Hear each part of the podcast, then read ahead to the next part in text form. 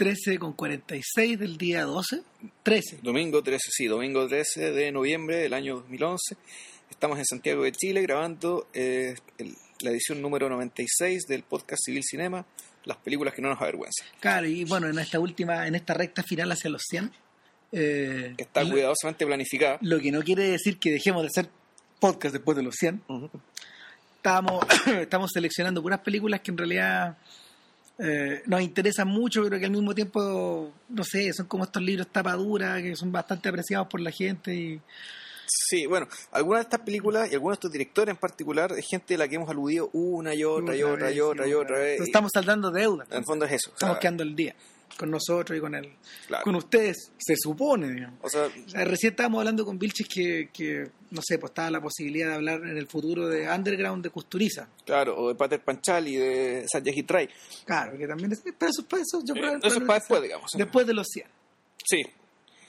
Entonces, bueno, la, la deuda hoy día es súper grande. es tremenda grande porque eh, a este director lo hemos mencionado un millón de veces y yo creo que lo vamos a seguir mencionando en la medida de que sigamos cubriendo cineastas porque este señor tiene una descendencia impresionante en, en Sí. términos cinematográficos. Hablamos del director soviético, o ahora ruso, como se le quiera llamar, Andrei Tarkovsky. eh, y de la película que hablaremos es Su Testamento, es la última película que filmó, una, eh, que se estrenó un año antes de su muerte, eh, El Sacrificio, o Fred en sueco porque se filmó en Suecia. Claro. Oh, sacrificacio. Ahora, ojo, en realidad, más que sacrificio, yo creo que la, la traducción más correcta es ofrenda. Sí, la ofrenda. Ahora, Eh. en, en, en sueco la película tenía dos títulos. Ofred arriba y Sacrificacio venía por debajo. Al latín abajo. Claro, en latín. Y nada, eh, a ver, durante un montón de rato nosotros, o sea, durante estos 96 podcasts anteriores discutimos sobre, sobre cómo meter y cómo hablar de Tarkovsky porque porque en realidad, bueno, no sé, pues entre tantos términos como tantos términos como profesionales como personales, es un personaje que ha circulado alrededor de nosotros por lo menos, no sé, unos 25 años, unos 20 años Sí. y de alguna forma nada pues fuimos lo suficientemente afortunados como para como para haber visto yo creo que prácticamente todas sus películas salvo nostalgia creo en cine Eh, Sí, po. Sí, po. Sí, Sí. todas las pudimos ver gracias a Normandía, en realidad. claro que, que se que en un ciclo donde se trajeron unas películas de una cineteca boliviana tú, la cineteca boliviana Ya. y nada las copias estaban estupendas esto tiene que haber sido cuando el año 97 septiembre del 97 Claro, septiembre, pero yo octubre. había visto, ya, ya habían llegado antes las películas por otro lado. O sea, Claro, o sea, el, el sacrificio y Stalker habían sido estrenadas en cine. a, mediados de los 90, a principios de los A 90, principios de los incluso en el Normandí. Eso lo, de- lo Claro. digo muy claro. Todavía me acuerdo que una polola que tuve eh, la llevé a ver El Espejo. Recuerdo esa historia. Sí, bueno. Sí, bueno. Esto fue por ahí, claro, por el año 97 y, bueno, desconcierto total. Ahora, si, si, si yo he de elegir mi película, a ver, no sé, si he de elegir mi película favorita, yo creo que Tarkovsky probablemente es Andrei Rublev. O sea, y en realidad también es por la es por la impresión causada después de haberla visto en esa tremenda pantalla. Mm. Eh, y sin embargo, sin embargo, a mí en lo personal me pasa una cosa con Tarkovsky que yo nunca me atreví a ver las películas en tele.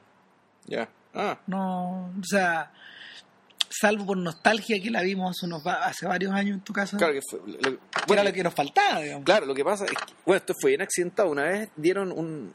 Proyectaron nostalgia en el Centro Cultural Alameda. Sí. Y está tan lleno. Un poco la caga. Está tan lleno que dije, no, ya no, esta cola, bueno, ya, de que puede que ni siquiera entre, así que ya me fui a chugar por ahí, bueno. Yo no estaba, de hecho. no, claro, entonces Nostalgia la tuvimos que ver obligadamente, una copia de, de- bueno, de DVD compra de, hartos años después. de, de Altering Eye, claro, un sello británico que sacó las películas de Tarkovsky, sacó las siete, de hecho. Sí. Entonces, bueno, eh, Nada, pues estaba, estaba- estaba esta sensación de que. pero el tema es que de todas formas, eh, Tarkovsky te obliga a ver las películas hartas veces, Sí. hartas A veces, volver. A volver y volver y volver y volver. O sea, yo creo que he visto el sacrificio como cinco veces. Y eso ya es pega porque yo creo que nunca la había visto hasta ahora en algo que no fuera cine. Que no fueron cine, ya. O sea, yo fui testigo de cómo la copia del Normandí. Fuimos, porque fuimos varias Nosotros veces. fuimos varias veces, cada vez que la daban una vez al año, Volvíamos, nosotros partíamos, ya, íbamos a verla. Claro, y el. No sé, pues, el, fuimos testigos de cómo esa copia se fue deshaciendo, se, fue, se fue destruyendo, se fue, se fue convirtiendo en, no sé, en algo cada vez más, ru- más rígido, no sé, al final ya el, tenía que como que reconstruirle la cabeza un poco, porque estaba, había partes bien cortadas y todo, no estaba bien, estaba bien desteñida, pero la vuelta, yo pensaba que la vuelta digital de esta cuestión iba a ser media ruda para poder absorberla, pero fíjate que en realidad fue todo lo contrario. Yo creo que la, la copia que vi, que está como sacada del Blu-ray, eh, producía un efecto bastante particular al cual ya me voy a referir, pero, pero no disminuyó en absoluto la, la- el significado o la, o la importancia de la película para mí o- o- o en realidad dentro de sí misma como objeto. Eh, Ahora- ¿Con qué seguimos? ¿Seguimos con la película en sí o seguimos con la descendencia? Que yo creo que en realidad un, un buen preámbulo para, un buen, buen preámbulo para llegar a Tarkovsky es, es de dónde apareció y de dónde, y a dónde fue. o, o también eh, que- qué directores actuales que, digamos, que, con los que tal vez nuestra audiencia esté más familiarizada desciende directamente Mm. de, de Tarkovsky. Tarkovsky, Tarkovsky en particular porque, a ver, en el, en el contexto de los años 80, lo más parecido a lo que la audiencia occidental se había encontrado, a esta, audiencia que se había perdido las películas de Tarkovsky durante mucho tiempo, Claro. porque hubo gente que las vio en los 60 por estos lados. ¿Acá? Eh, eh, o sea, en, estas cosas que iban y venían, digamos, había gente que... el ciclo raro. Claro. ah, Y eh, Ah, porque, bueno, Tarkovsky filmó su primera película en 1962, ¿Dos? que es La infancia de Iván, claro, o La niñez de Iván, que creo que es el título más preciso. Claro. Eh. pertenecía a una generación de cineastas que estaban criados dentro de la Unión Soviética. Eh, son como. eh, Él, él es un poco mayor que, que Sergei Parajdanov, que es uno, uno de sus contemporáneos, pero sin duda que es menor que, la- que, que este señor que hizo, el que hizo la, la, la, la- ¿La hablaba del soldado? del soldado. Sí, sí, sí. y, y mucho, mucho menor que, que toda esta, que la primera generación de, No, los, de los cineastas soviéticos. Lógico. Sin embargo, tiene mucho en común con ellos. Yo hace poco viendo, hace poco viendo Semlia, esta de, de Dovchenko, Ya. uno, uno, Ah. uno nota que, uno nota que, que, que ¿Sangre la- es tierra? eh, no, Svenikora, Svenikora. Este, ya. Claro. Y, o sea, uno nota, uno nota que la esta, esta idea como de la trascendentalidad del plano, Mm. Por ponerle algún nombre, es algo que es algo que Tarkovsky heredó un poco desde ahí. Sí. En Eh. particular de Obchenko. Sí, O sea, particularmente ese director. A ver, un poco de, un poco de historia. un poco de historia. En, dentro de la generación, la primera generación de cineastas soviéticos, básicamente los que se dieron cuenta de que el, el cine, este medio nuevo, tenía que servir para mostrar el mundo nuevo, que con el mundo nuevo de la revolución. Esta generación de gente está compuesta por, eh, por gente, por los cuatro más importantes en realidad. Ah. Eh, el más famoso, bueno, es Eisenstein, con la corazón Potemkin, Alexander Nevsky, digamos, y todo su tratamiento del tema del montaje. Siga Bertov, a su vez, eh, yo creo que fue el tipo que trató, trabajó de mejor manera el, el hecho como de la mirada, como del mirar, Ah. las cosas que puede mirar la cámara, lo- las potencialidades que puede registrar, Eh, de lo que puede registrar y por tanto, eh, le- eh, cómo puede a partir de ahí, digamos, ayudar a crear, entre comillas, el mundo nuevo de la revolución. Claro, en el caso de él lo que se lo que se ponderó era esta idea de la mecanicidad, Claro. de la mecanicidad de las cosas. Claro, lo que pasa es que el teatro, porque en el fondo el cine cuando nació siempre estaba pensándose respecto al teatro por una parte y respecto a la fotografía por otro. Claro. Pero el tema es que el, el cine te permite mostrar un engranaje dando vuelta. Digamos, un- un- te, te puede hacer un suma a eso y te puede mostrar por lo tanto cómo funcionan las cosas. Y en el fondo cómo trabajan las cosas y bueno, y cómo trabajan las personas. Y pues, eso tenía un valor tremendo para, eh, para una revolución, digamos, hecha en nombre de los trabajadores. Eh, está Selodov Pudovkin, eh, que es el director para mí menos singular de los tres, pero que tiene también películas bien, bien y el tipo muy ágil para narrar. Y estaba Alexander Dovchenko, que, era, que ya tenía un tinte ya más, más trascendental, mucho más espiritualista. Por eso, Claro, o sea, de hecho, de hecho la yo creo que con lo que más se puede relacionar Dovchenko eh, es con cierta idea de la es, como el, es como el Murnau del otro lado, digamos. Poco menos, poco menos. Él tiene hartas cosas en común con Eisenstein y tiene hartas cosas en común con con, con Bertov, eh, específicamente, no sé, esa suerte de intensidad. Para mirar las cosas que tienen, pero en el caso de él, yo creo que lo... Porque además era cine, cine mudo, entonces Claro. fondo las imágenes tenían que tener una elocuencia, digamos, que porque no tenían sonido. O sea, Ah. había que compensar las cosas. Yo creo que, yo, pero yo creo que a Dovchenko yo lo pre- yo preferiría ligarlo con los espiritualistas rusos, con los novelistas de finales Claro. del siglo del siglo XIX, con, Entonces, oh, con Tolstoy obviamente. O sea, ese, ese particularmente es la inspiración. Además es un gallo que, además es un gallo que bas- eh, basado en Ucrania, este, o sea, filmando desde ahí. eh, el sujeto, mm, el sujeto obviamente, obviamente agarró, agarró la revolución por el lado agrario mm, sí. y fue un testigo bien privilegiado de ese mundo. Eh, Eisenstein, en, en ese sentido, lo que él se dedicó fue a crear quimeras, a, escenificar estas grandes, esta gran gesta. Claro, y, y- y encontrarle una, una raigambre histórica. Claro. como da- dando a entender que la, la historia de Rusia, de una u otra forma, confluía inevitablemente hacia la Hacia revolución. allá, que esa era la misión del país, a eso aspiraba y toda su historia estaba conducida hacia, hacia ese momento sagrado. Claro. En y- cambio, lo de Ovchenko, uno podría decir que la revolución secularizante y atea al nuevo mundo, lo que, tra- lo que estaba trayendo, era una, una nueva relación libre del hombre con la tierra. de lo que nunca cambió, claro. El, por el contrario, no sé, cuando uno ve el hombre con la cámara móvil de Bertov, tú, tú lo- tú lo que tú ves es como la es como la exacerbación de lo urbano, Sí. del cemento, esa guasta encima está hecha en Odessa. Sí, Entonces, es muy particular que- la... que la misma ciudad donde se produce la matanza del, del acorazado Potemkin. por ejemplo. Claro, o sea, no, no, hay, hay cierta ironía ahí. Eh, porque se vuelven a pisar las mismas partes. Entonces, eh, lo, que pasa, lo que pasa con Tarkovsky, de alguna forma, es que sin, a ver,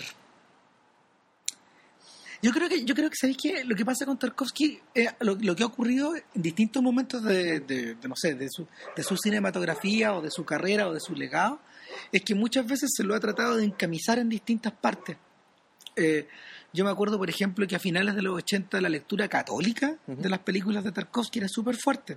Especialmente por estos lados, porque en realidad lo que llegó acá fue el sacrificio y, Sí. No, y aparte por razones políticas, porque naturalmente Tarkovsky, siendo un hombre religioso, digamos, en la Unión Soviética, era inmediatamente era un opositor, po, Sí. y un disidente, y alguien que efectivamente terminó exiliándose, aun cuando eh, él nunca, creo que nunca estuvo cerca su vida realmente amenazada en la Unión Soviética. No. Eh, su siendo que- pega, su pega estuvo amenazada. su pega estuvo amenazada, digamos, eh, filmó espaciadamente, pero en el mismo régimen yo creo que logró filmar cinco películas donde todos en la Unión Soviética sabían lo que Tarkovsky, Tarkovsky pensaba y todos sabían exactamente eh, qué iba a salir, digamos, a la cabeza de Tarkovsky. Claro. Y Tarkovsky nunca consintió en filmar algo que, que él, que él no quisiera filmar. No- Entonces, no, no fue un, perdón, no fue un disidente al estilo de Solzhenitsyn o de Andrei Sájarov, claro, que, que en el fondo transformaron lo que ellos hacían en política. Claro. o en expresión política de algo. No sé, Sájarov su ciencia y Solzhenitsyn su- sus novelas. sus novelas. Eh, en cambio, Tarkovsky fue muy raro. O sea, las cinco, él filmó cinco películas en, en un contexto en el que él las pudo filmar, digamos, con financiamiento del Estado, de un Estado comunista y ateo. Filmando películas de un sujeto que, bueno, pensaba de una manera completamente distinta. Y por lo tanto, eso hace, eh, eso hace también realizar eh, ciertas ideas respecto de, bueno, del grado de libertad que había, del grado real de libertad que había de- detrás de la cortina de hierro. es decir, en realidad la el había. grado de atención que se le ponían a esas cosas. Claro, o sea, yo creo que se le ponía mucha. Si, si nosotros, no sé, pues, el- la, el- la autoridad política eh, estaba encima de los artistas, digamos, lo estuvo siempre.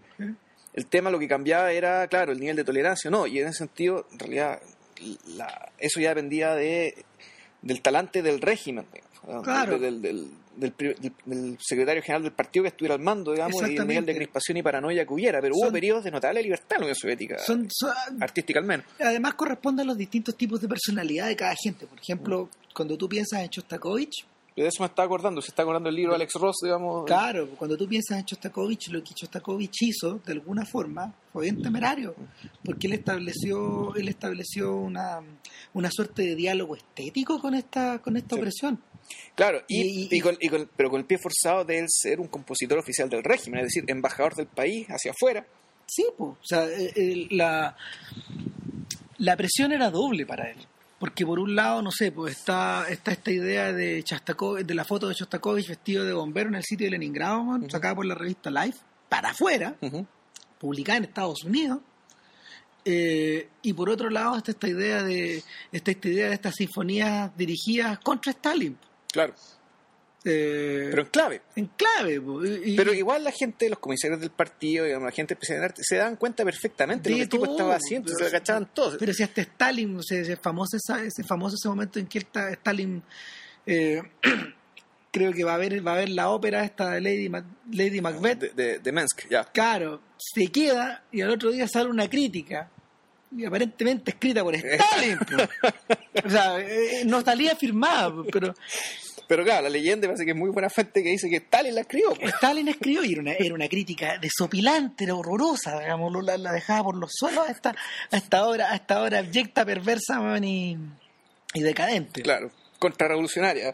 Claro, entonces después, después, después de que el propio, después de que el propio dictador te manda un recado por la prensa, empie- em- empieza a preocuparte por tu cogote, digamos. Sí, claro. Pero bueno, el tema es que a Chostakovich no le pasó nada, Ah. a Tarkovsky no le pasó nada. ¿no? Y, pero hubo muchos que sí les pasó algo, entonces, Y tú- por cosas más chicas. entonces uno podría pensar en realidad que este régimen era particularmente elitista en términos de talento. Es decir, los tipos decían, ¿sabéis qué? Ya su- hay, hay ciertos tipos que es mejor no tocarlos. Eh, por buenos, porque...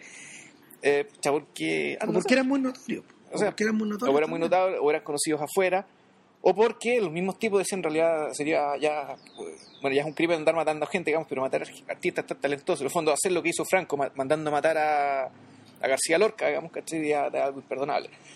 Eh, entonces, eh, nada, yo creo que, yo creo que para más remate, para más remate, ya tenemos todo esto, tenemos el tema religioso, tenemos el tema político. El otro tema con Tarkovsky es que, para bien o para mal, este gallo está situado, él era un poco menor que Bergman. Ya. Tarkovsky yo creo que habría cumplido 80 ahora. Es como el año 30, ¿no? Más o Eh, menos, por ahí. Y era como 10 o 12 años menor que Bergman. Y sin, pero, pero sin duda, eh, este personaje quedó.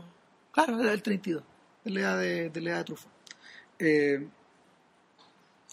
este personaje, eh, para bien o para mal, quedó, quedó asimilado al mundo de, del art house cinema, del, Sí. del cine, de la- del cine arte clásico, como o lo sea, conocimos. Lo que eh, Peirano llama cine franco-prusiano, no, y, y, y Eh, más, y, y- y metido, no, y mezclado Claro. con los Fellini, con los Sí. Visconti, pertenecía a ese mundo.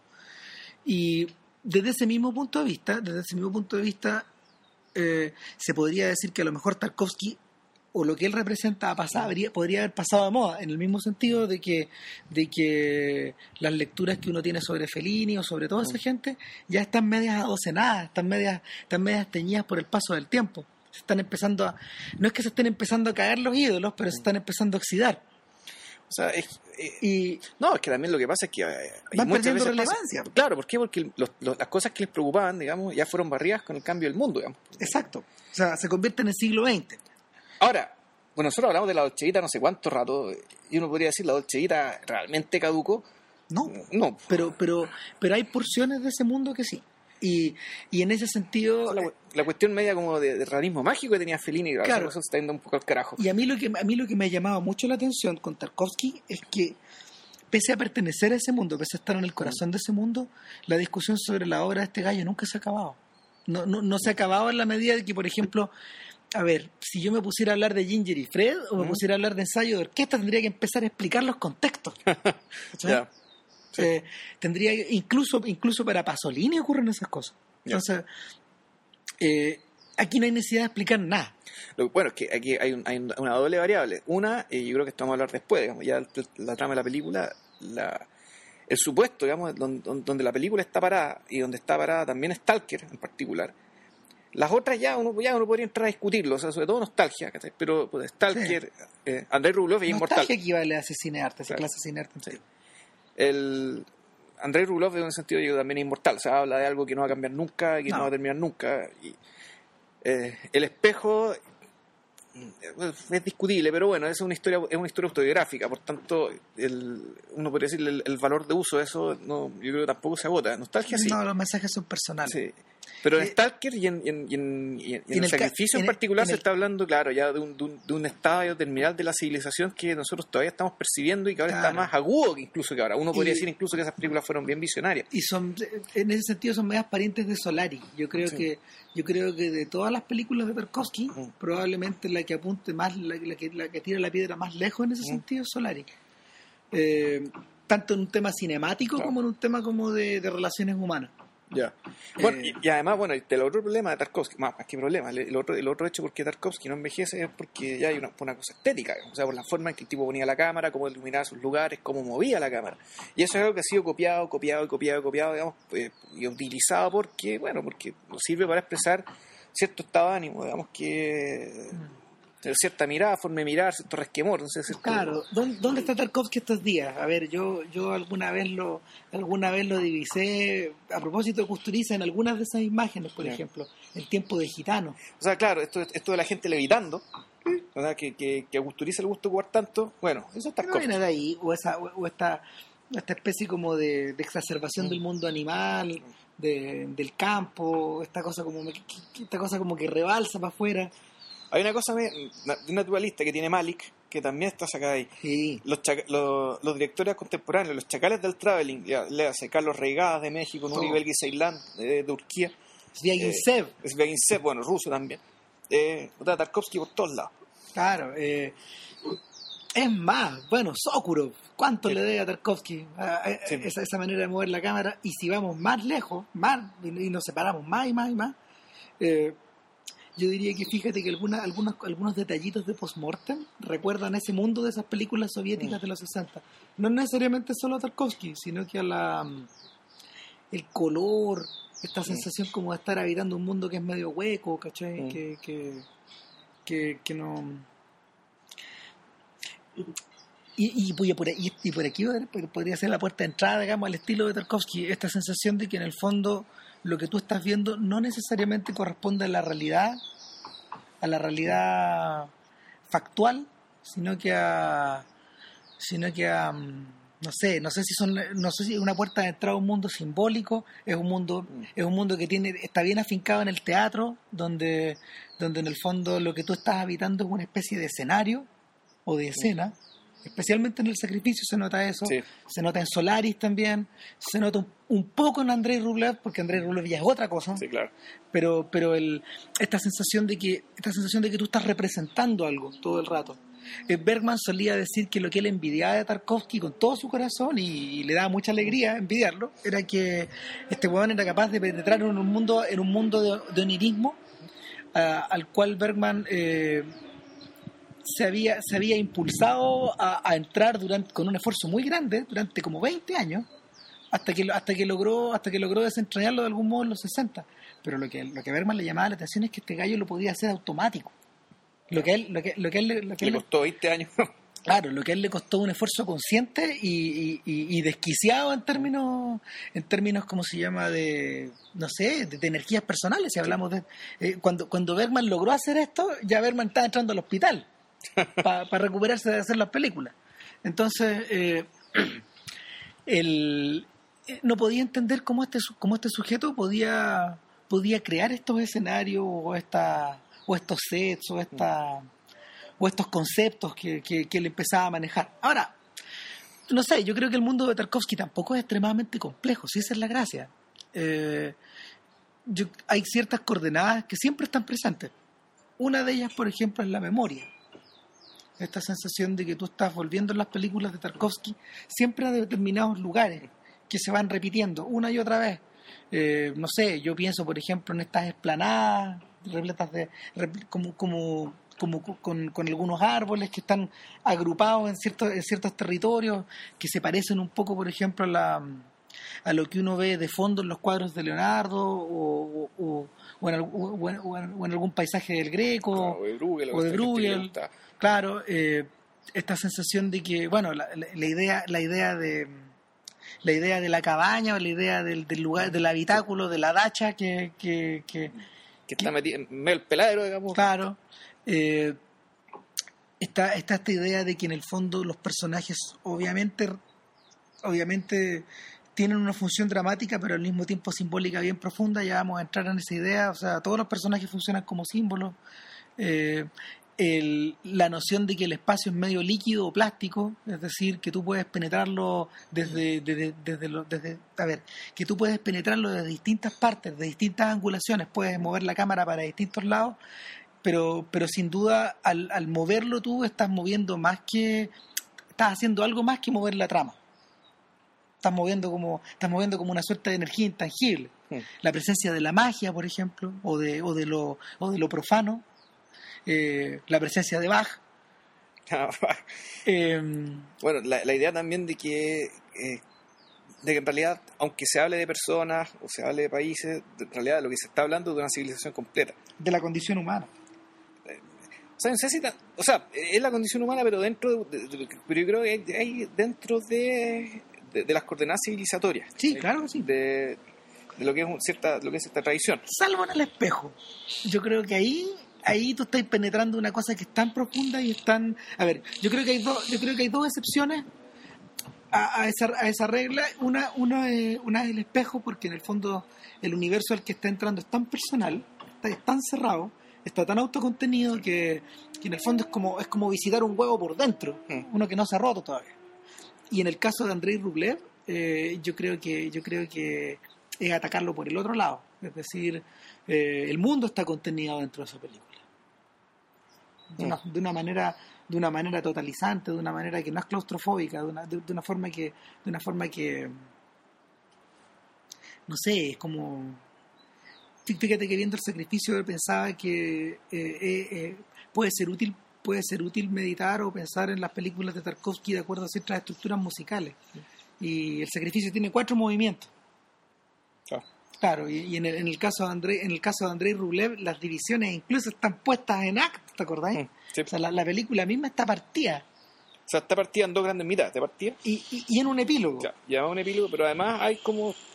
ya, Está, está, está como compartida por dentro. eh, y nada, el, esa sensación esa sensación de que en el fondo Tarkovsky creaba como cosas orgánicas, creaba como artefactos orgánicos que tenían como estas tenían como estas estructuras que tú, que tú podías como empezar a, a subdividir o a, dominar, o a dominar o a, o a tratar de contener eh, nada me vuelven a hacer acordar de la estructura de, de la, de la estructura de de la pintura de los íconos mm. los íconos están Los hechos tratados, de- los gestos. como claro están, estos, un, dos, tres. estos íconos rusos estos íconos ortodoxos están hechos de esa forma o sea, y, y, y, el, y la referencia constante que hay en ellos a, Sí, es otro rasgo, ya, ya un rasgo como de, de- estilístico y un poco de trama también. En muchas revistas, en muchas películas de Tarkovsky aparece alguien hojeando un libro de pintura. claro al pasar Al pasar, y, bueno, está mirando un libro de pintura. Y básicamente yo creo que Tarkovsky está mostrando, bueno, eh, estas son las composiciones que quiero copiar. poco menos El- A- a Esto lo que aspiro.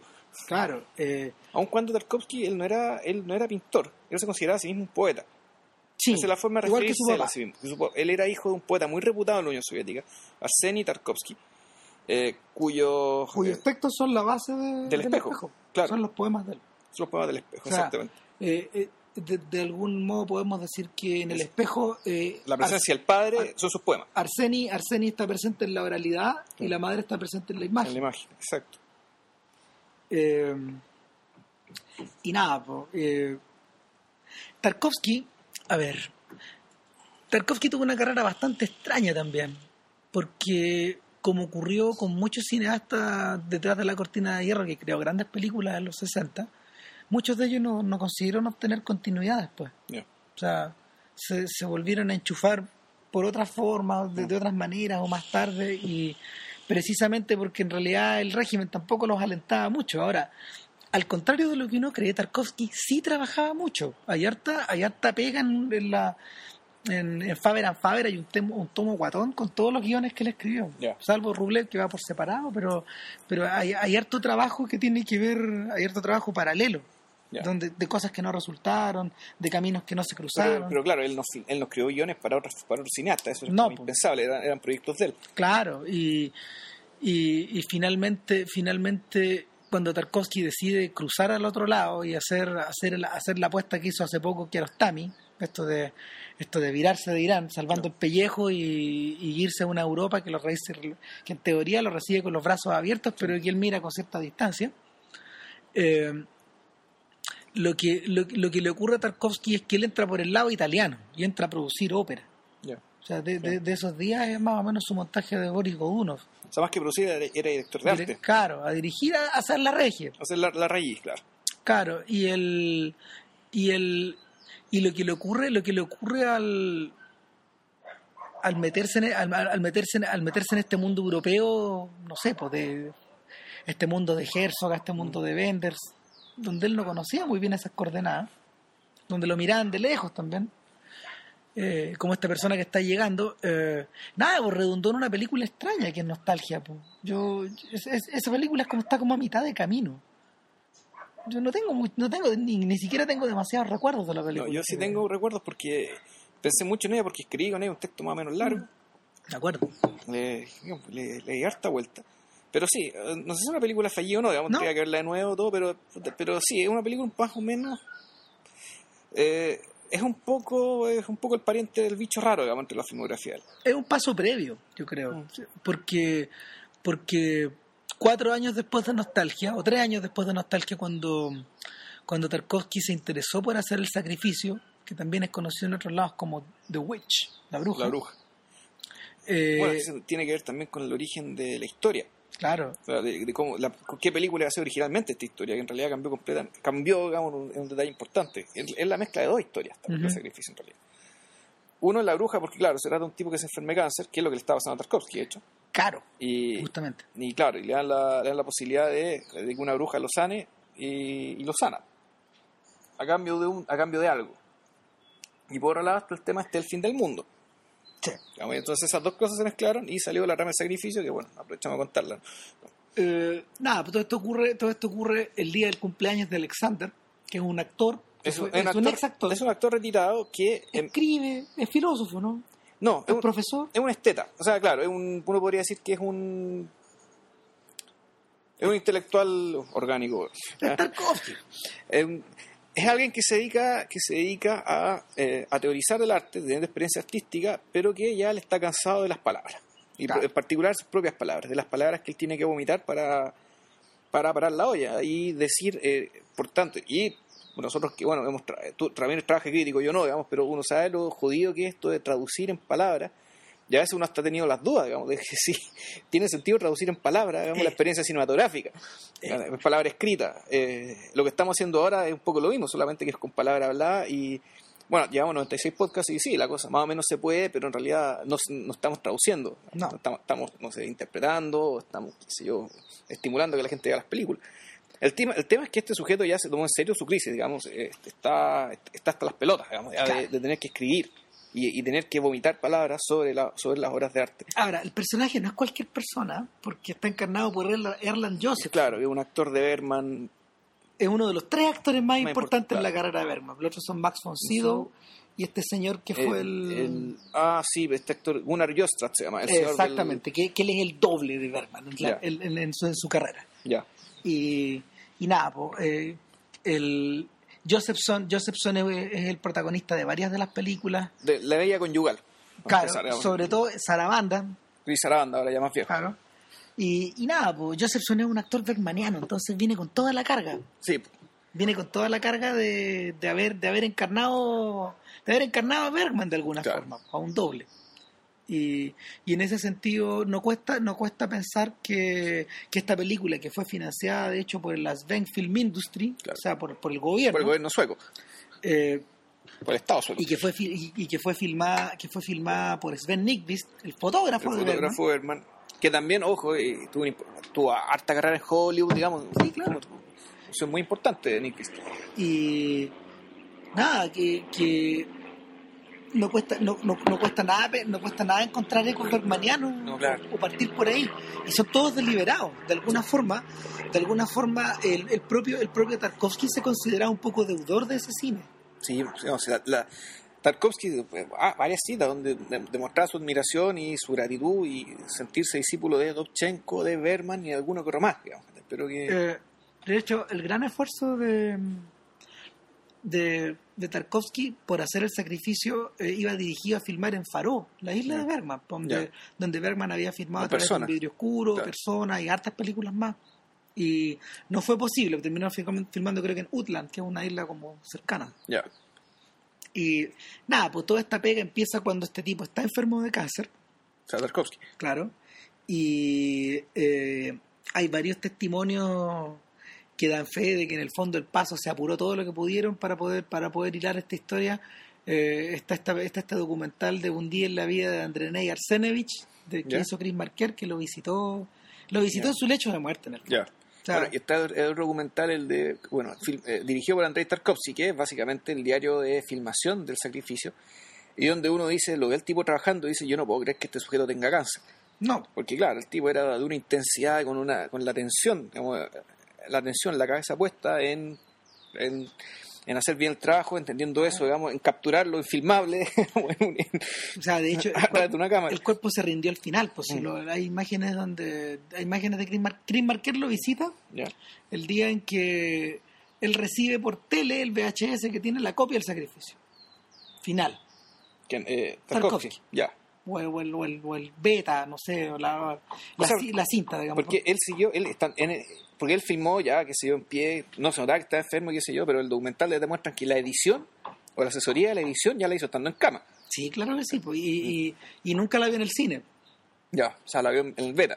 claro La- la, en el casero, tres cuartos la vi en, el tres cuartos grande ¿no? Esas, esas cosas se lo mostraron y, y nada pues, eh, viendo el sacrificio viendo el sacrificio la la, la idea que la idea que me queda la idea que me queda no es muy distinto al del resto de las películas de Tarkovsky es decir esto transcurre esto transcurre en un escenario que a ver esto transcurre en una estructura que por un lado es eh, es perfectamente asimilable a una película es dramática tiene un principio tiene un Sí. final tiene una estructura de no sé como, como de película. Y por otro lado tiene otra tiene otra manera de acercarse a ella es otro mundo. Es una es una película que tú podéis disolver en términos mágicos o podéis, o podéis entenderla en términos en términos religiosos. Eh, pero sobre todo porque sobre todo porque está cruzada por una por una idea básica que es la que es la de a ver no sé cuando cuando ahora, cuando cuando yo cuando yo la vi la primera vez yo te, te- te- te quedé con la idea de que lo que yo estaba viendo era una especie como de de ritual sacrificial. Así bien literal. Pero ahora ahora que la veo ahora que la veo no sé 20 años después eh, la, la sensación que me queda es que se trata de una película muy de su época también. Es una película que tiene que para mí es el para mí es el filme terminal acerca de, de- de este mundo de la Guerra Fría. Hmm. Después de esta guaya Sí. no podía ser otro o sea y es una película que por la misma razón está un poco emparentada con los filmes de zombies de los gringos. Sí, por cierto, con los de Romero, que son en el fondo los que hablan de estas cosas. Está emparentada, está emparentada también eh, sí o sí eh, con con esta con esta especie como de con esta especie como de mundo espectral de algunas películas de Herzog Eh, y al mismo tiempo está está no, no ¿sabéis qué? Yo tam- también también hay cierta conexión con el mundo con el, con, con estas con estas cosas con- como que Ruiz filmaba como en esa época esta sensación de esta sensación de estar viendo de, de que te están contando una película pero de que en realidad te están contando otra cosa ¿cachai? Como que tengo esas tres sensaciones ahora podríamos explicar de qué se trata la película sí A ver, bueno, está, ya empezado, ¿eh? lo que es que nos desviamos. Bueno, está este sujeto, Alexander, que eh, es un crítico que en realidad logró una posición bastante enviable en el mundo. Es decir, es un esteta, sus, escritos son valorados, por tanto el tipo tiene su plata, digamos, vive bien. Y no solo eso, sino que además vive bien lejos de la ciudad, que vivir en Estocolmo no debe ser tan malo tampoco, debe ser mejor que acá. Bueno, él vive mejor que eso porque se fue a este lugar rural, eh, una isla lejos, donde tiene una casa, eh, y este está de cumpleaños. Para su cumpleaños, bueno, él vive con su esposa, una señora inglesa, y eh, una hijastra o hija, que no queda muy claro porque la relación es bastante fría con la hija mayor, y un hijo pequeño de unos 7, 8 años, que, al cual adora con, todo su, con toda su alma, y que eh, para efectos de la película está mudo porque le operaron las cuerdas vocales. Entonces, es decir, esto, esto de los niños mudos tiene, tiene un peso, digamos, tiene, tiene una aura o tiene algo, no sé, pero era importante que el niño fuera mudo, que fuera a la larga un que fuera un, objeto digamos, de amor incondicional, que sea a la vez un inocente, que no pueda ni siquiera mancillar su pureza a de las palabras. Entonces, bueno, tiene, está ese niño y se empieza a preparar, entre comillas, el carrete digamos, eh, de, lo que va a ser su cumpleaños. Eh, y se empieza a juntar los personajes. Llega Otto, que era un cartero, Claro. pero que, que este cartero tiene la particularidad de ser un estudioso de Nietzsche, era profesor de historia y que a la vez es una especie de... de, de eres como el, el, el señor Font, el señor Charles Font, eh, este, que no sé si lo saben, el señor Charles Font fue, era un señor que en Estados Unidos se dedicó, Fort, eso, se dedicó a recopilar eh, hechos extraños, hechos extraños, lluvias de sapos, eh, qué sé yo, eh, estas cosas que aparecían en Magnolia, digamos, son cosas que las que, que- que- las que buscaba el, el señor Fort. Bueno, este gallo se parece, el- el- el- este tipo termina en esta isla de la misma, un poco de la misma forma que Alexander, porque él tenía su pega en otro lado Claro. y él elige irse a esa isla. Claro. Él también de alguna forma encuentra su lugar. Encuentra, claro, y ese, y ese, Ah, ese- porque hay días a los que me dedico a ser cartero, Claro. pero no es lo que me, lo, lo que lo me que me interesa es investigar esto. Y cuenta una historia impresionante.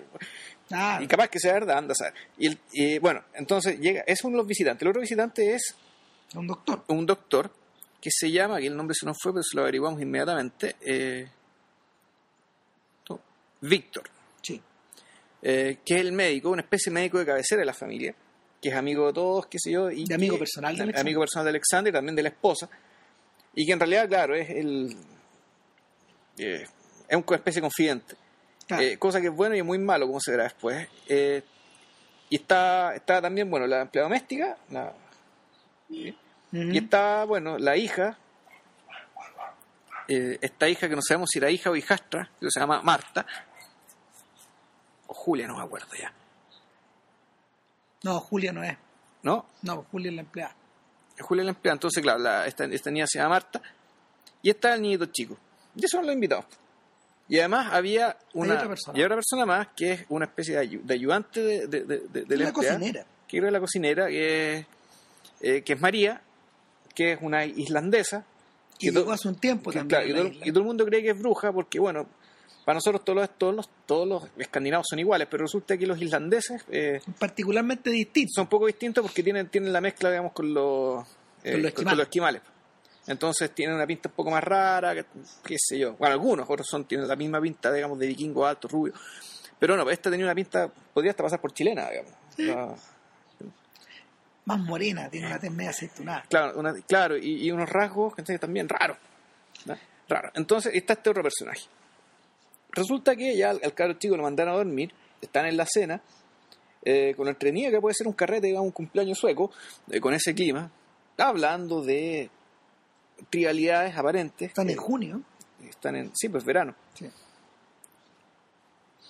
Eh, y, pucha, eh, eh, entre medio se aprovecha un poco pa- para empezar a mostrar las heridas que. eh, las heridas del matrimonio. Fondo, lo que, eh, ahí de a poco te empiezan a decir que en realidad el matrimonio de, de, de- de Alexander con Adelaida, que es su esposa inglesa, ya no anda bien. Que en el fondo ella se siente estafada porque ella se casó con un hombre que en algún momento se aburrió de ser ese hombre. Se aburrió, se casó con un actor que en algún momento no quiso actuar más Ah, siendo que ella era actriz.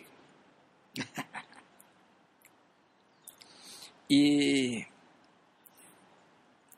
y entre medio de que est- estas como cenas donde la gente se, se, se junta para hablar banalidades, pero resulta que en esta cena empiezan a salir verdades, pero que verdades que no dejan la escoba, digamos que no tampoco producen gran caos, sino que hay una pequeña tensión. hay una pequeña tensión, pero bueno, parece que esto es como parte de es parte del hecho de vivir encerrado por culpa del clima, digamos, de que la gente tenga que compartir espacios y que pasen estas cosas. Es el momento bergmaniano de la película. Exactamente, tal cual.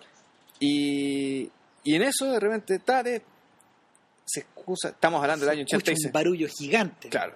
Y naturalmente son, los- son aviones que están pasando Sí. y, y de repente se pierde la señal, eh, se pierde la señal de comunicaciones, qué sé yo. Entonces se, va- se empieza a suponer, empiezan todos a pensar que bueno, aquí empieza la tercera guerra mundial y empiezan a, a volar las ojivas nucleares de un, lado, nucleares de un lado para otro y aquí se acaba- y todo se acaba. Hasta aquí llegamos. Ven, ven en la tele que hay un mensaje bastante, bastante Del- poco tranquilizador del, del gobierno. O sea, el gobierno sueco dice, ¿sabes qué? Prepárese para lo peor. Claro. más, más o menos, y No se mueva de sus casas porque estamos hasta la tusa. porque estamos, no nos genere más problemas los que ya tenemos. Nosotros que éramos vecinos de estos gallos, No, claro, así que van, van- van a caer las hojillas para allá para acá y ser todo el carajo. Y, y ahí, bueno, ahí, ahí sí que queda la escoba, digamos, en la, la Adelaida, digamos. Todo esto transcurre en un interior de una casa, y yo creo que ahí nos podemos meter en... El interior de esta casa es, efectivamente, está, es como un teatro. Sí. Es como un, un- es como el escenario de un teatro. de hecho, no corresponde al exterior. No, que eso es lo más mientras, increíble. mientras más lo miraba con más atención, no esta- estas murallas sólidas no corresponden a la estructura de madera que está por fuera. Claro, y que ahí te te bueno, pues puede ser que esté estucado. Claro, pero, pero la sensación de que los espacios son más grandes. Sí, no, es que, eh, es que el espacio es, es más grande, sí, se ve más grande. Y además, bueno, eso, esa Yo- casa es un estudio. Claro, Y y eso es lo más, lo más impresionante. Y ahí el maestro, la maestría del, del director de fotografía. lo que, lo que yo puedo entender del primer piso, que es el primer piso Sí. que se todo el primer piso, todo lo que ocurre Que es un solo abajo, espacio, claro, que es un living, que hay un living comedor, pero muy grande, y que muy tiene una escalera hacia Y arriba. tiene una escalera de caracol hacia arriba. Claro. Y, y que corresponde, corresponde, no sé, pues, a las proporciones como de. A las proporciones que los, con las que los franceses eh, estructuraban su óleo en el siglo XIX, una cosa muy bonita, con, con, un, con un pequeño candelabro, con una mesa para comer, con una mesa en el porche también. Eh, ese lugar está como habitado y tú sabes que es, pero el segundo piso es extraño. El segundo piso cambia. El Es segundo piso es distinto. Es que el segundo piso no realmente se- solamente se ve la pieza del niño y una sala de estar donde eh, Alexander hace su juramento y se pone a rezar por primera vez en su vida. Claro.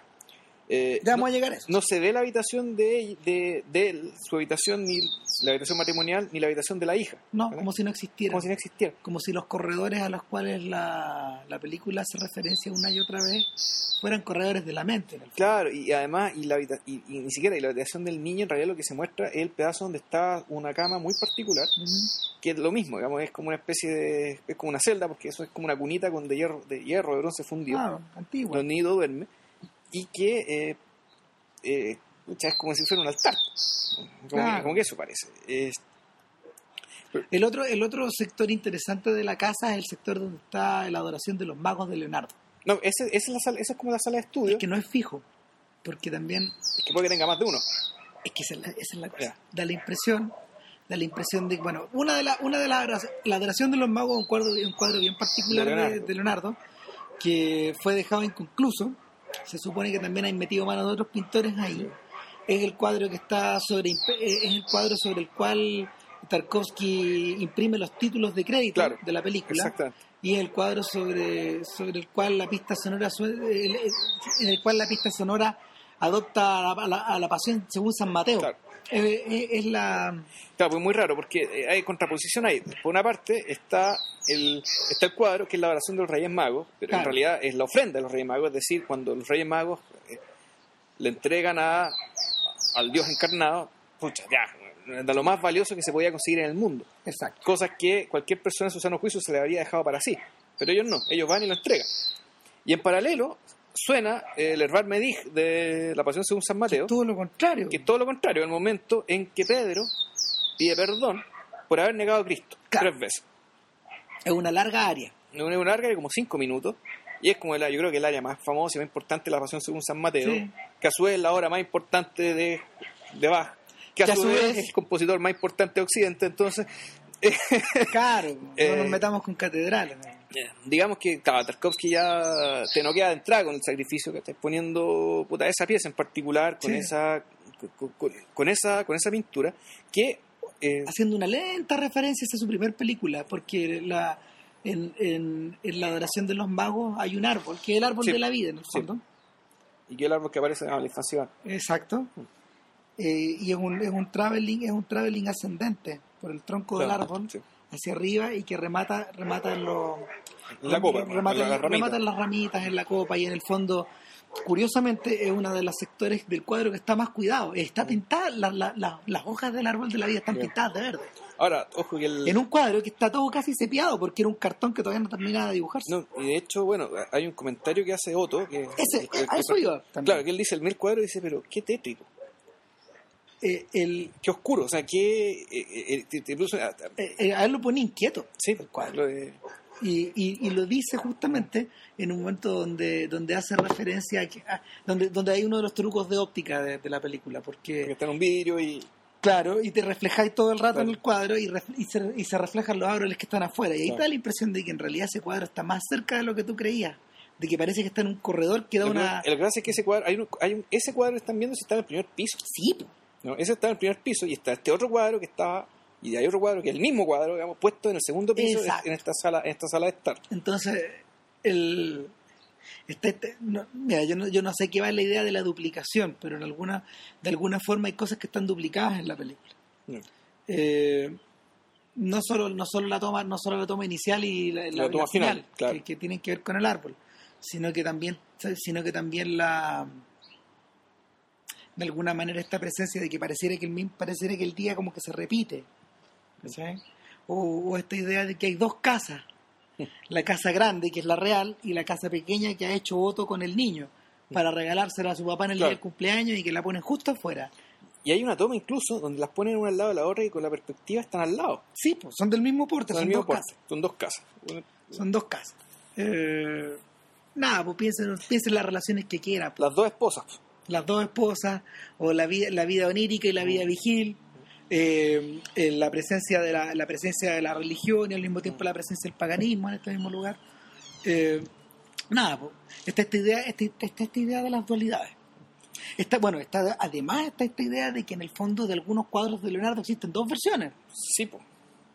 Eh, bueno, pero volviendo un poco, volviendo un poco a la, volviendo un poco a la trama, una vez que, una vez que la, la película instala la idea del fin del mundo, Claro. la idea de que se acaba esta cosa, eh, Bueno, to- todos reaccionan distinto. La, la, la, la, madre, o sea, la, la esposa, eh, Adelaida, entra en crisis, eh, agarra un ataque histérico y es como el personaje que no está a la altura de esto. O sea, que, que muestra un, un entre comillas, amor a la vida, pero en realidad no es es un amor a, un amor a la vida animal, eh, a la dimensión animal de la vida, un amor a- al hecho de estar respirando, que los otros personajes no, eh, no, no tienen. Y el personaje puta, grita, con aullido, se tira al suelo, tienen que sedarla con una eh, con, un- con un pinchazo. Y llega tal su, su, su tontera que quiere despertar al niño.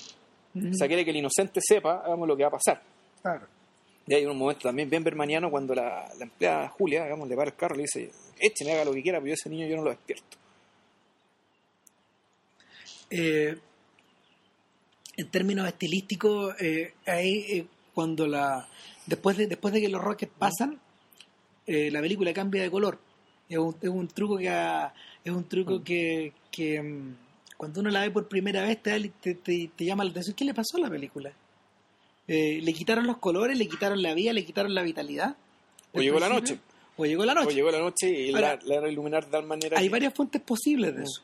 Una de ellas, obviamente, es la referencia al cine mudo, a los tintes, Ya, a la manera en que se trabajaban los tintes y que eran, y que eran eh, expresión evidente de estados, de estados anímicos Claro. o de estados también dramáticos de la diferencia del día y la noche, Sí, claro. etcétera. Esa es una posibilidad. La otra posibilidad es otra referencia bermaniana, que en A través de un vidrio oscuro es una película que está hecha con luz de invierno. Entonces el llega un momento en que Bergman empieza a filmar de noche, pero sigue de día. No sé si te acordáis. Es bien impresionante. Tú ves que el sol no se cae. ¿Ya? Entonces está, eh, eh, la- los personajes pasan la noche en vela. Y, Ah, claro, porque no anochece. po. y no anochece, po, pero esa, esa película la hicieron justamente en ese periodo, donde no Ya. anochece. Y te queda, te queda esa sensación de que hay como una referencia a estos cambios como de, a estos cambios de temperatura, digamos, de color. Y obviamente el- eh, dentro de la misma obra de Tarkovsky había varias referencias a esta, a esta manera de trabajar. No solo Andrei Rublev, que es una película completamente en blanco y negro que tiene una toma final en colores, Sí. sino que sino que los tintes, por ejemplo, de Solaris. Solaris está hecha de ese modo. Y, y en este caso, en este caso eh, las temperaturas de color se alteran tres veces. Las del principio, que están relacionadas con esta especie como de con este día de cumpleaños, este Mm. día, este día de goce, este día donde en el fondo estas señoras están vestidas como personajes de, de cuadros de Botticelli. eh, por contraposición a lo que ocurre después. eh, o sea, la, en realidad, la hija, es raro porque la y hija. la madre también. No, la- no, es que la madre tiene, tiene un peinado y una ropa decimonónico, completamente decimonónica. sí, sí, sí, es en verdad. cambio, ella, la hija, tiene- ella tiene una pinta renacentista. Incluso tiene el teto el cuello largo, el pelo ensortijado, digamos, ¿cachai? Sí, Y, botticelliano. sí, Y el. nada, pues el... Tengo la sensación, tengo la sensación de que en el fondo toda esta primera sección, hasta los Rockets, es el mundo de Alexander tal como él lo ve, o tal como a él le gusta. Es el mundo donde él se siente cómodo. Así son las cosas como las ve él. Luego está esta, esta- este, este otro movimiento sepiado, donde, donde en el fondo le quitáis los colores. Para que tengan una referencia los que no hayan visto el sacrificio, esto se parece un poco a, la, a, la- a los códigos de color que de un tiempo a esta parte Eastwood está usando con, con Tom Stern, su fotógrafo. Ya. Eh, especialmente los que especialmente estos códigos que aparecen en, The Changeling o en, o en cartas de Iwo Jima. Sí, Es desaturación del color se llama eso. ya. Tú lo, tú lo, tú lo- los colores como que se te empiezan a poner todos en variantes del gris. Claro, o sea, exactamente. Claro. Y, O el café, dependiendo. claro. O del sepia. Eh, eh, hay secuencias de Stalker que están que están, están completamente viradas al sepia con, con esa misma intención. Y, y nada, pues en la tercera sección, la cual vamos a hablar después, los colores vuelven a ser normales, vuelven Claro. a ser ochenteros, por decirlo de alguna manera. Tú, tú lo- y, y- y- las personas están vestidas todas con ropa contemporánea. Ya. Es la verdad, Mm, por decirlo de otra, de manera. Es, es como es tal, el mundo es el mundo tal como es. Ya. Pero volvamos a la volvamos, volvamos a este momento a este momento de, de noche oscura donde donde donde Alexander Hace, va- su, hace su ofrenda, o promete su claro ofrenda, ¿no? este gallo este, este gallo este gallo se, este gallo se ve apretado en el fondo y, y en este mundo donde ya nadie se está comunicando eh, donde este gallo incluso ha llegado hasta la hasta la hasta el extremo de sacarle la pistola que lleva el doctor Claro. en el maletín digamos y subir a la pieza del cabro chico a ver, eh, no se atreve a hacer nada, digamos, No. pero uno, uno, uno, uno, uno alcanza a divisar a Isaac por ahí, a Jacob. Mm. ¿Cachai? Y eh, eh, va Otto y le dice, hay una última oportunidad. ¿Pero de qué me estáis hablando si estamos fritos? No, si hay una última oportunidad, No, pero, que, tenéis pero- que... pero antes, lo que pasa, antes de eso, que la cosa es así. Él primero eh, ve que se viene la noche, ya, se viene y se viene, se arrodilla, reza y dice, Sí. si, si Dios porque protege a la gente que cree en ti, a la que no cree en ti, bla, bla, bla, se pega la oración, un Padre Nuestro entre medio. Y la ofrenda es que, bueno, si esto pasa y no pasa nada y, y nos salvamos todos, digamos, y el mundo sigue tal como es, yo prometo entregar todo lo que tengo. Entonces, promete eso, se acuesta a dormir y ahí aparece Otto y le dice eh, que hay una oportunidad para salvar el mundo, que tiene que ir a ver a la bruja, es decir, a, la, A María. a María, esta, esta sirvienta, digamos, que lo, esta Magdalena de la historia. claro, y tiene que acostarse con ella. Y Ah. que si lo hace, zafa, zafamos todos. Eh, Y ahí el tipo va y le quita la pistola al doctor. Mm. Yo tengo, mira, yo tengo, yo tengo una sensación curiosa con eso. Eh,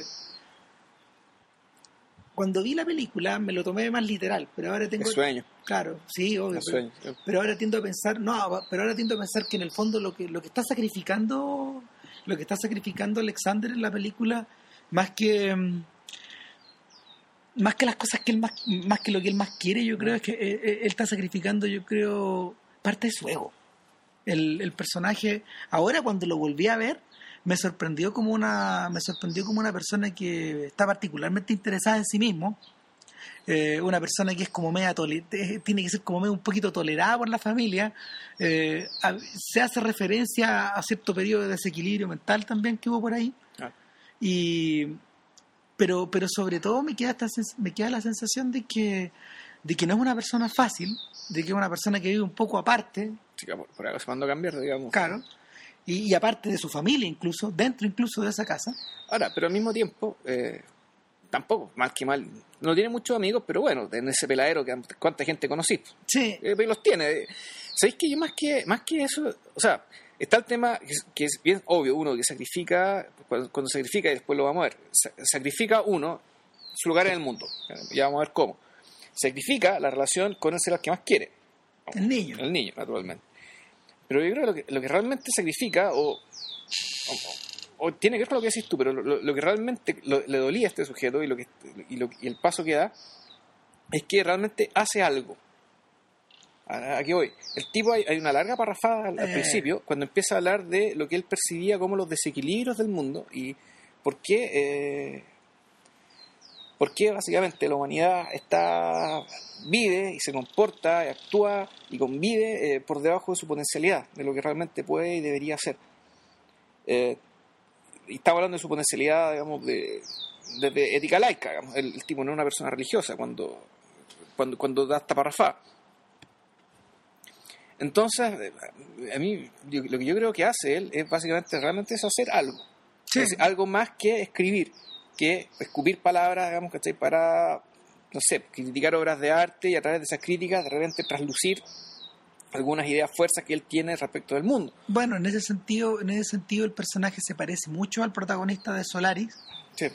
Se parece mucho al protagonista también de, de Stalker. Y obviamente tiene harta relación con, con el de Nostalgia. Eh, Eh, está y, y, y, bueno y, y apuntan apuntan como al ah, bueno sobre todo a Rublev. Sí, más que nadie. Sí. y a- a- apuntan a esta idea apuntan a esta idea de, de que de que de que en Tarkovsky la función del artista no es no es tan simple como de llegar y tirar la obra para afuera. El hay una hay una suerte de tensión que nunca se resuelve en el en, en- en- en- sobre todo en Andrei Rublev esta idea de que Rublev escoge salirse del juego también Mm. eh, escoge el silencio de alguna manera y, y, y, y, y lo- y- y es despertado en esta segunda parte de la película por este cabro chico que quiere hacer la campana Quiere hacer una campana para la iglesia. claro con, con una especie como de intención animal Eh, Algo que, le- claro, algo que le quema por dentro y, claro una, una, una necesidad que el propio Andrei Rublev alguna vez tuvo y dejó de tener claro. Eh, Ahora, pero el punto, claro, el, el punto es que, y esto es lo, esto, esto es como la, lo, lo, desolador, lo desolador de todo, es que eh, la obra que se deja, digamos, eh, con las palabras no basta. no Digamos, esa es como la. Y aunque tu obra, digamos, sean palabras, con la palabra no basta. eh, Entonces, el, la forma en que. Y uno podría decir, este, el, el cliché de este escribir, el de escribir un libro, tener un hijo y plantar un árbol, digamos. Eh, pucha, en, la película un poco se trata, se trata de las tres cosas, se trata de, de que, a- de que alarga lo que tú puedes hacer por el mundo, dejar algo en el mundo, que el mundo, que llenarlo. no me cabe duda que esa es la pregunta que le estaba cruzando a este viejo mientras el cáncer se lo comía ¿cachai? Mm. O sea, el, una buena pregunta, una buena pregunta al respecto es ¿qué es lo que se está salvando? Y yo creo que parte de lo que se está salvando es lo que Otto le va a regalar, es parte de lo que Otto le va a regalar el día del cumpleaños. Que, que un mapa auténtico del 1600. digamos. Claro, pero pero más que más que el objeto mismo está la idea de que en el fondo es la Europa de es la Europa moderna. O sea, puede ser la Europa moderna o puede ser algo incluso más inocente, que es el conocimiento imperfecto que alguien tuvo en algún momento, que en, que en aquel momento servía, ahora no sirve de nada, pero no sirve de nada práctico, pero puta, ahora es un objeto bello. digamos. No, ¿No? bueno, pa- partiendo por ahí, pero también representa representa la idea de representa la idea y la posibilidad de esta Europa que se podía perder con la con la guerra nuclear. O, o esta especie de tradición occidental que se podía perder con la guerra nuclear. Ahora, lo curioso es que esta cuestión está emparentada todo el rato con unas cosas, con una especie como de, mm, con una suerte como de, a ver, ¿cómo puedo? Yo no me, no, me- Bueno. no me gustaría hablar de misticismo, pero sí hay una presencia de la orientalización Sí, que hay- está hay- permanente. del orientalismo al lejano oriente, de hecho este tipo cuando ya... Vamos a mostrar la película. El tipo va, se acuesta con la bruja, levita con la bruja y ahí aparece un montón de esas de levitación de las que hablábamos que han sido Claro. copiadas de él. Eh, y- Hasta la del árbol de la vida, digamos, la mamá y- que flota. y después él vuelve, después él vuelve a su casa y No, no, se- no se lo muestra hablando, despierta. despierta. Entonces, si volvió, no, en realidad esto fue un sueño para efectos de que. Y volvió en colores. Claro, volvió en colores, va y se pone una bata que tiene el yin y yang en la espalda. Claro. Entonces, ¿qué, quiere decir eso? Que el tipo, bueno, supuestamente restauró el equilibrio y restauró el equilibrio a través de un acto. Ya no es la palabra, no es la idea, sino de un acto, aunque haya sido un sueño. el, los, los, tanto los japoneses como los chinos hablan del tema de la renuncia. Ah, bueno, aquí tenemos un especialista en chinga. Sí. Y, ah, que le pone color. Entonces, yo creo que, yo creo que sobre todo, sobre todo el, el sacrificio de la película pasa por entender a, a lo que te restáis, a lo que tú. A ver, la, lo, pa- para los japoneses hay dos maneras como de enfrentar, hay, hay dos maneras como de enfrentar esta solución de, de conflicto. Una es actuando ¿Ya? y otra es no actuando. De hecho, estos tipos hablan de. Hay, hay un hay un hexagrama de Lechín que habla del aquietamiento. Y en el fondo, el aquietamiento no solo implica el cesar, de, el, ces- el cesar el movimiento, sino que implica eh, saber comenzarlo cuando hay que moverse. O sea, Ya. saber comenzarlo cuando tenés que moverte, como comenzar a moverte. O sea, no es una... En, en, en, el mensaje están contenidas las dos cosas. El, el principio el principio móvil y el principio de estacio. Ya. Tal como le pasa tal como le pasa a Alexander. Y, y en este caso en este caso el, es curioso porque te da la impresión de que a lo que él está renunciando, que él, que él ama y que él quiere mucho, cuando tú lo ves con los ojos, cuando tú lo ves con los ojos deslavados o, o con el velo corrido, eh, eh, tú, tú pensás, ¿y a esto está renunciando? ¿A esta, a, esta, ¿A esta señora que le metía problemas? ¿A esta hija que lo trataba más o menos mal? am, A su amigo que estaba chato de él bueno, y él, Claro, él su esposa que se quería mandar cambiar. eso, esto La lo- casa además se ve más chica. Obvio, esto, Sí. este, es el orden, este es el orden que se está restaurando. Esta cosa que ya no tiene estos filtros Claro. bonitos de Tarkovsky, que, que le gustaba poner en las películas, sino que una luz, sino que una luz dura natural. Eh, te quedas con la sensación de que el de que el corazón del sacrificio, digamos, y el significado, el significado de lo que, de lo que tú, de, de tu renuncia está en ti, Mm. no está, no está en los otros, Eh, no está necesariamente en los otros. De hecho, eh, Tarkovsky es particularmente, Tarkovsky es particularmente enfático al, al ir siguiendo, al ir siguiendo las correrías de este personaje que está actuando prácticamente como escondido, como jugando, como medio pillo, como, como casi como un niño. Sí, pues, es un niñito corriendo en el campo. Y si, si eso parece. O sea, cuando, cuando se está escondiendo de su familia, cuando está empezando a encender la, la, la, hoguera ahí en, en- en medio del, en medio del comedor, eh, no te queda la sensación de un retroceso, pero sí te queda como la sensación de, de que, Alejan- de, de que Alexander se empequeñeció, se redujo a su, a su mínima expresión, a lo Benjamin Button, pero Mm. pero de verdad, digamos. Y, y el y nada, po, ah, eh, ese, ese es el momento, ese es el momento donde Tarkovsky opta por rematar con este plano, con este plano extremadamente complejo que, que involucra la quema la quema completa de la casa. que implica que, era- que eran dos eran dos rieles, eran Sí. dos cámaras, una arriba de otra, o más adelante más arriba de otra. Entonces implicaba seguir, seguir la cámara, Alexander mientras corría, la, la, la, la casa que- quemándose, mientras a su vez llegaba la familia por el otro lado, entonces los juntaban, salía corriendo de un Y lado. corriendo para acá, tiene algo de slapstick. Exactamente, tiene algo como de película cómica muda, digamos, llegan, Claro. no sé, pues, de- y por lo mismo, el, super- por lo mismo profundamente como el- el gordo del flaco, llega la ambulancia, después llega la bruja, ahí se dan bicicletas, Claro, y, Bueno. eh, está, está, está, eh, eh, a la única persona a la que le habla es a Víctor y Claro. dice, pero ah, silencio, silencio. Silencio. Se acuerda de su, se acuerda de su voto silencio, va, viene, se abraza con Otto, Sí. se saca la cresta. eh, Bueno, la escena era tan compleja que la primera vez les salió mal, pues se echó a perder una de las cámaras. sí, Y tuvieron que construir la casa de nuevo, sí, sea, ahí mismo. ahí mismo. Esperar un rato. Esperar un rato, exactamente. Eh, el- y además tuvo el problema de que el auto tenía que explotar cuando llegaba el fuego, el auto no explotó, entonces y tuvieron que, tuvieron filmar la, escena de nuevo. Y Claro. No, la película no era un día, estuvo- no era un día afortunado, como dirían los chinos. la película estuvo a punto carajo, digamos, porque, si, porque Si no teníais la escena en el final, no Claro, teníais No, película. no tenías película. Y, y, y a Tarkovsky le hicieron hartas presiones para que editara. Fondo para arreglar la cuestión de montaje. Porque, No. era, un- porque esto era un puro plano. Y Tarkovsky, eh, bueno, con la majadería, digamos, de los iluminados y los locos, digamos, Sí. él les explicó que no, o sea, que, que sin esa escena la película perdía completamente sentido, a salir cualquier mamarracho y que, y que no, no lo hacía y no, no. Y que al final los convenció, se construyó la casa de nuevo, se filmó la escena y salió bien. Y, Ah, la escena es monumental. y la escena es, es tremenda. O sea, ¿qué les puedo decir? Pues una casa en llamas. eh, y, y es divertido porque Cristian tiene razón. Una casa con todo lo que significa, sin embargo, eh, la película había, nos había dado a entender que ya no significaba tanto en realidad. Claro. Ya era, era un todo más chico, más prosaico, más pequeño. Eh, un buen apunte al respecto a lo que yo le comentaba a Vilche el otro día, que, que en el fondo eh, la presencia de la dacha en las películas de, de la, de, de la, de la choza, de, de- de este, de este lugar de, este lugar que es tuyo, de este lugar en el mundo, es particularmente importante en, en el cine de Tarkovsky y sin embargo en la vida de Tarkovsky él nunca habitó, salvo en su infancia, un lugar así.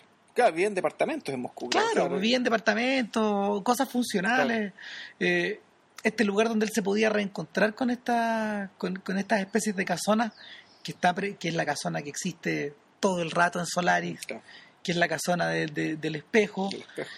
Que, Y que Nostalgia esa casona aparece en medio de una. al interior de una, de una ruina, una catedral, digamos. Claro, una- para que vean lo importante que Claro.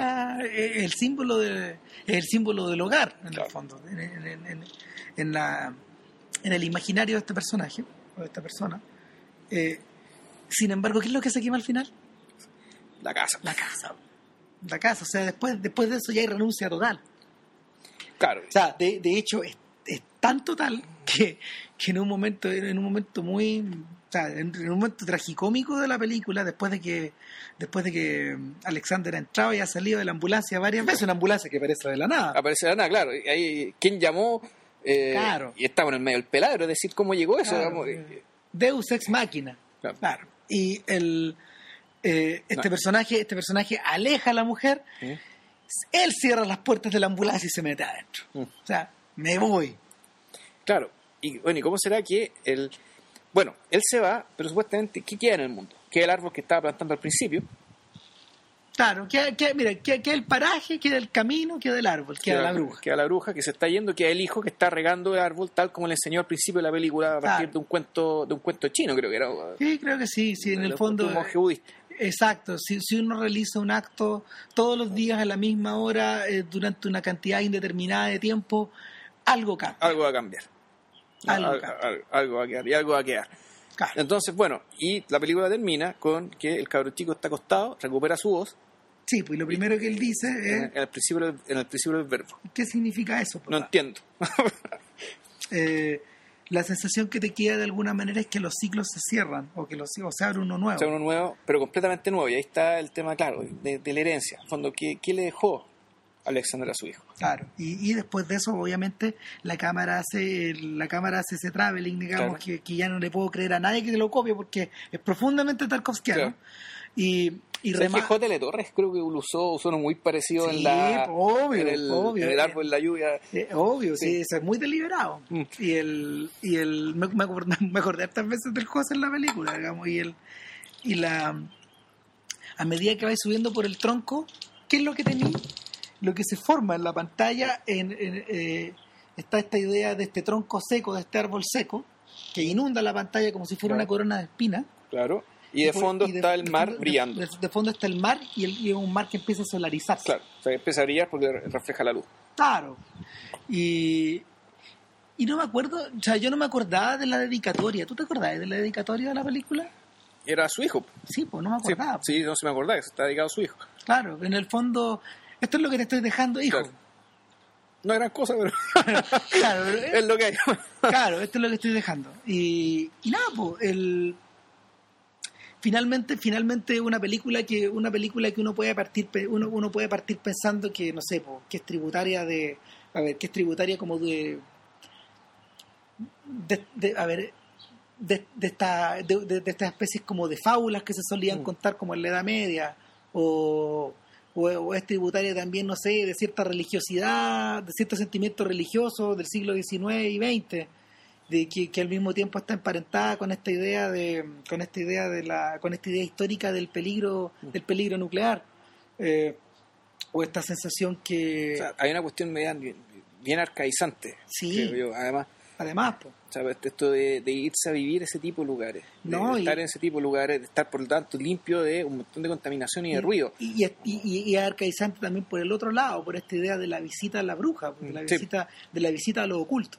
Claro, y eso tiene estructura de fábula, es decir, si tú haces esto, Va a pasar esto. otro. Ah, y te, te, con la sensación de que todas estas cosas confluyen, pero al mismo tiempo, eh, al mismo tiempo la carga personal de la película es tan grande, eh, de- como el, el gesto, el manifiesto es tan grande. Fíjate que eh, viendo la película recuperé un gesto que en realidad había, que, que en realidad yo tenía muy guardado y que y que me trajo harta nostalgia eh, mirarlo.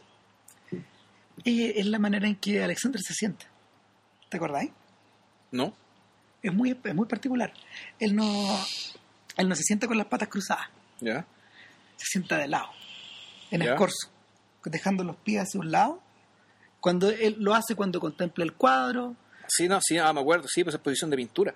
Sí. Esa posición pictórica. claro, lo hace Sí. cuando- y eh, eh, siempre es de espalda. Siempre está puesto de espaldas. Veis sus zapatillitas, ¿cachai? Eh, lo hace cuando él está con el niño al principio de la película también. Lo vuelve a hacer con la bruja. lo vuelve a hacer con su amigo. y lo vuelve a hacer al final. Siempre sí. O sea, no, Está como sentado. Bueno, yo creo que ya hemos dado bastante de lata con sí, bueno, véanla. Eh, casi O sea, de la película lo que hablamos. si le, si le gusta, si le gusta la película, que no les quepa duda que se la van a volver a tocar. O sea, eso, eso, eso está por, eso, eso va por descontado, digamos. No, la belleza, la belleza, la belleza de esta película te acompaña Sí, no sé. y no te deja. O sea, claro, este tipo, el, bueno, fíjense, fíjense el, el traveling inicial, la secuencia inicial, que es una cuestión que pues, da susto. Dura como, ¿cuánto? como, que- como 10 minutos, ¿eh? dura lo que dura, Dura el el de la cámara. dura el carrete Dura completo. el carrete completo, claro. Claro, yo siempre estoy pensando, se va a caer otro, se va a caer otro de la bicicleta, porque es muy lento, lento, Claro, lento. rodeándolo. Ah. ¿no? Eh, Y, bueno, y eso. nada, pues disfrútenla cuando la vean. Para la próxima semana, eh, ahí estamos viendo o, o El Ejército de las Sombras o la trilogía de Berman. Depende del tiempo que tengamos. Ah, el tiempo que tengamos yo, creo que, yo creo que vamos a ir con Maldillo primero. Bueno, está por verse. Ya, Que estén bien. chao. Cuídense, chao.